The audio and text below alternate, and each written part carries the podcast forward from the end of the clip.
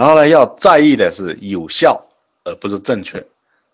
那一号过于在意正确跟不正确，那事实上对于工作来说的话，呃，关键是有效。你如果正确的，但是你如果没有效果的话，那这个正确也是没有意义的。呃，但是一号呢，他是他是在意的是过程的正确、公平公正。呃，他对于结果有没有效果，他会比较淡化的。在这点上呢，一号跟三号是相反的。三号的话，关键在于的是结果，那一号呢，更在意的是过程，过程正不正确。结果的话呢？他一号导师放在这个排在后面，那三号不是，我只要结果可以得到我要的结果，那个过程的话呢，呃，有有有点争议啊，或者有点弹性，那不重要。一号他总是不太信任别人，为什么？他总总不相信别人会做得有，因为他的标准太高了，他的标准是完美完美的，那你说团队怎么可能会跟得上他的标准呢？因为他标准太高，他有的往往的话，他就觉得这个，呃，团队都不够好，所以说他的他的他信力就不足，就不相信他人。那一号呢，领导者他应该加强他的他信力。你一个团只有靠团队，这个企业才可以做得大，靠你一个人的话，毕竟是有限的。一号他是一种压抑，他是把一种愤怒内化，也就进行一种压抑。那所以说的话，一号他一定要注意这种放松跟这种宣泄，哎，他如果一直在压抑的话，最后的话非常容易说，呃，自己非常身心极度的这种，呃，疲惫甚至崩溃，所以呢，他要学会这种放松跟宣泄。然后呢，一号还要避免的一个叫什么？就是叫焦土政策。焦土政策是什么意思？就是我本来我这个一个流程里面就一个小错误。呃这小错误呢可以容忍或者是可以修补，但是一号可能会出于完美主义的时候，我整个的推倒重来，嗯，就说所有的东西我都打碎掉，正确的我也不要了，重新从零开始，呃，这个的话是一种一号的一种，呃，叫做练习吧。这个图呢是一号的一个成长，就也一号的一个动态方向。我们说过的话，一个叫做成长方向，一个叫做凋零方向。那这个的话是两两层含义，一种的话是，就是一号，他在呃压力的逆境危险的状态下，他会嗯去到这个呃四号的一些一一个方向，四号的一些特征，如果他在这种顺境轻松、完全陌生的环境下的话，呃，他会去到七号的一些特征，那这个是一种说一种说法，另外一种的说法，我们是这样子的意思。就是一号的修炼方向，他要增强弹性，他要轻松，他要让大家更好的跟他沟通合作的话，一号应该去像学习七号的这种轻松，呃，这种放松。那一号如果他的他的性格一旦落是在凋零方向的时候，他就会去到了这个四号，四号呢，他就会产生这种呃忧郁，呃。自哀自怨，然后呢，产生一种无力感，呃，自我放弃感，然后呢，产生一些这种嫉妒心理，就是很负面的情绪就会出来，那是他的凋零的方向。我们前面有讲过说，呃，就说如果你是一个领导者，你又是一号的时候，呃，那你该该怎么样？那接下来的话呢，我们讲就反过来讲，就如果呃，不管你是哪一号，如果你的下属里面有一号的话，那你该怎么去？呃，怎么去这个跟这个下属给他用好？第一，你一定要尊重他的原则和标准。呃，第二呢，如果你能不批评，你就尽量的不要批评他，因为为什么？他一号他深层次核心的恐惧就是错误，就是不正确。他本来就已经非常了，自己就已经把自己批个半死。你如果再去批评，那可能对他来说他是非常痛苦的。一号是非常怕人家批评的，所以的话呢，你可以用别的方法方式去指出来，但是尽可能的呃不要去正面的去批评他。你给一号所安排的这种岗位呢，一定要说是适宜这种有规则的、标准的，然后呢流程流程非常明明晰，权责的。边界很清晰，呃，然后呢，并且呢，相对稳定的岗位，呃，然后呢，他说一号是不适合这种要灵活的、弹性的，呃，需要人际沟通啊的，还有职场政治啊，呃，规则多变，甚至于出现潜规则这样的，呃，等等等等的这种这种，呃，是一号是是没办法去，是很痛苦的。他既不能胜任呢，同时呢，也，呃，这个岗位，也就是说，你当一号的这种岗位的话，会把一号给毁掉，同时也会把这个岗位给毁掉。因为一号他我们前面讲过，他是只认的是多种的这种解决方案，他认为产生混乱，所以的话，对于一号你就不要说，哎，你看着办啊，哎，三四种你随便选一种不行。对于一号的话，你尽量尽量的同一个问题呢，你不要有很多的解决方案让他选择，你就是呃一种，不要说呃呃要么这样要么那样，或者说呢除以就是说处多少罚款，哎。处这个一百到七百的罚款了，一号了不知道怎么怎么去花了，这个就讲让他选择不能有太多的解决方案。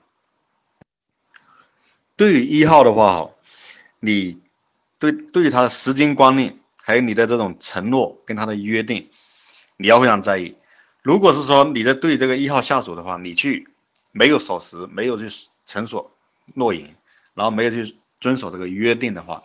那对于一号来说的话，他是他的解读会过度的解读，他会认为说你会在给他传递什么信号，呃，因为他本身他是非常在意这个的。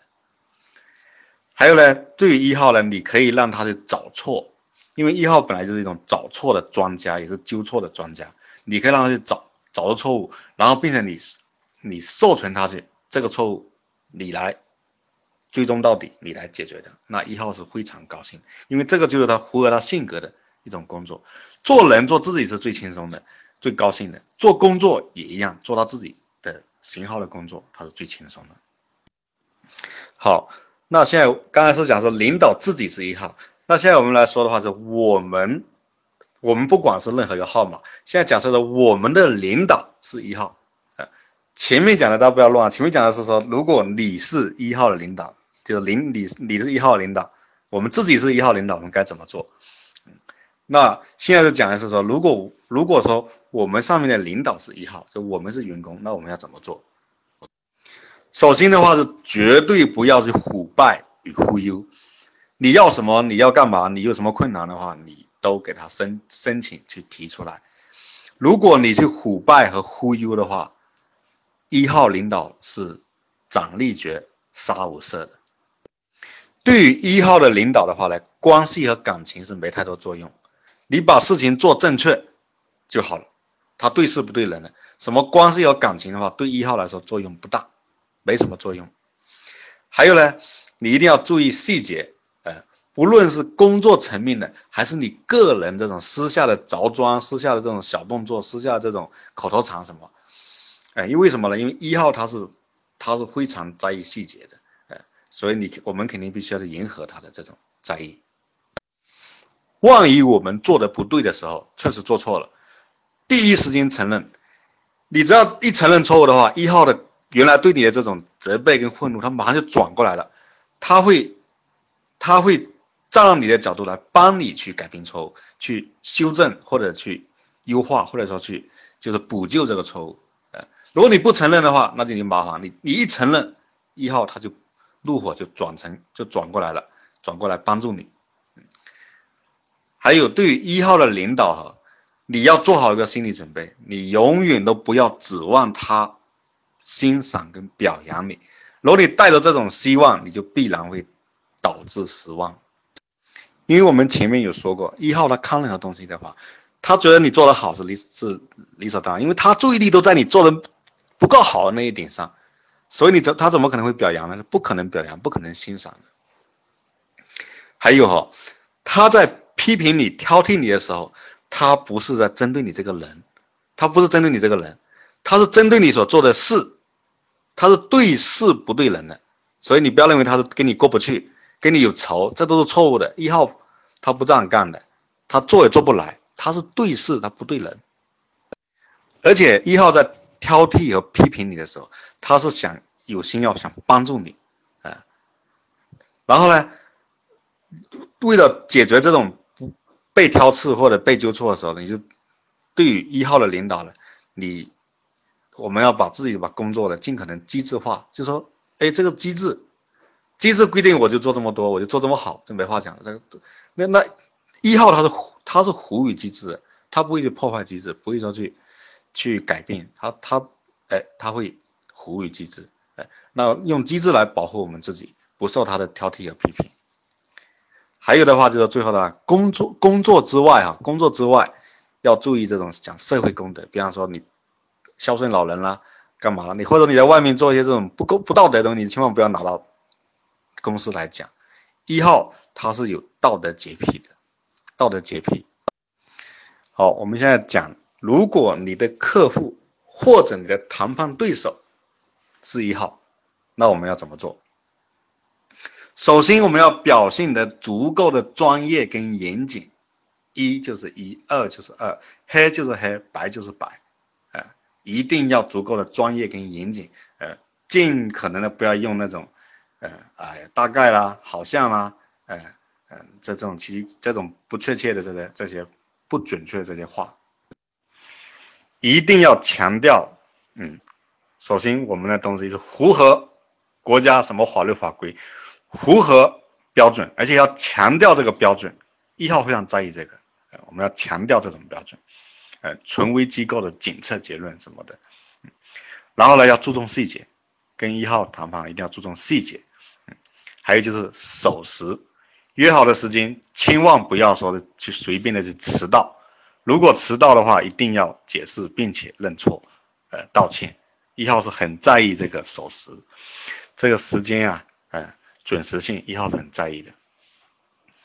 然后呢，讲话讲出这话要负责任，千万不要说这种讲出这话自己忘记掉。呃，那虽然来讲一号他的成长方向是七号，但是在谈判上、工作上的话，一号是非常受不了七号的。七号的一些做法呢，一号理解成呢会理解成是忽悠，所以的话呢，面对一号不要有任何的忽悠心理。哎，你不要指望他会侥幸过关，他会给你。纠错纠到底，所以讲，对于你有漏洞、有错的地方的地方，这种 bug，你不要抱任何的面对一号，你不要抱任何的侥幸心理。还有很重要一点就是，哎，对于一号，你不要去公关笼络，更更忌讳就是腐败行贿的。哎，我们正常这种谈判的谈到后面的话，哎呀，那个礼物给你送一点啊，哎呀，我请你吃饭，请你 K 歌，请你干嘛干嘛。如果对方是一号。你就完蛋了。讲完工作上呢，我们现在讲到我们这个家庭的，嗯，家庭的话，不外乎就是一个的话是婚恋，哎，也就是我们爱人这一块的伴侣，那另外一块就是孩子。我们要先讲我们的伴侣这一块。如果你的伴侣是一号，哎，那要怎么要注意几点？首先的话，批评挑剔是他的性格所致。并不是说他不爱你，哎，他的性格，这个人，这个人就是这样子的，他天性就是，呃，爱挑剔，爱批评。他并不是说他不爱你，不仅不是他不爱你，而且的话，他是认为这样的严格的对要求你，严格对你，是帮助你一起进步，是爱你的一种唯一的方式。然后呢，一号呢，多多少少都会有一些洁癖或者这种强迫症倾向。那你要理解并且原谅他，